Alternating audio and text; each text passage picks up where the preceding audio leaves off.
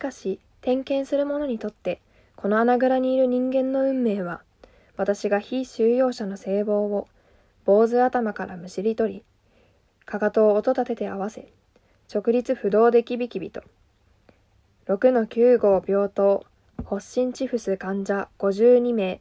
看護人2名医師1名と報告するだけで十分だった。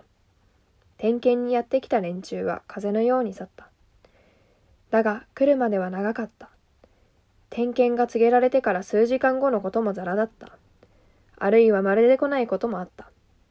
その間私は絶え間なく毛布を直したり寝床から落ちた藁を拾ったりしなければならなかった。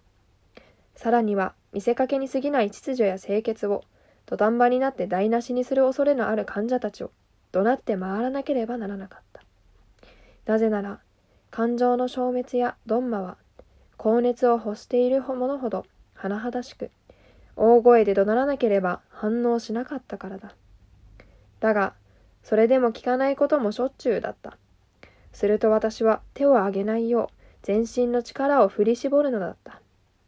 なぜなら私の苛立ちは他の者の感情の消滅にぶつかりまたそれにより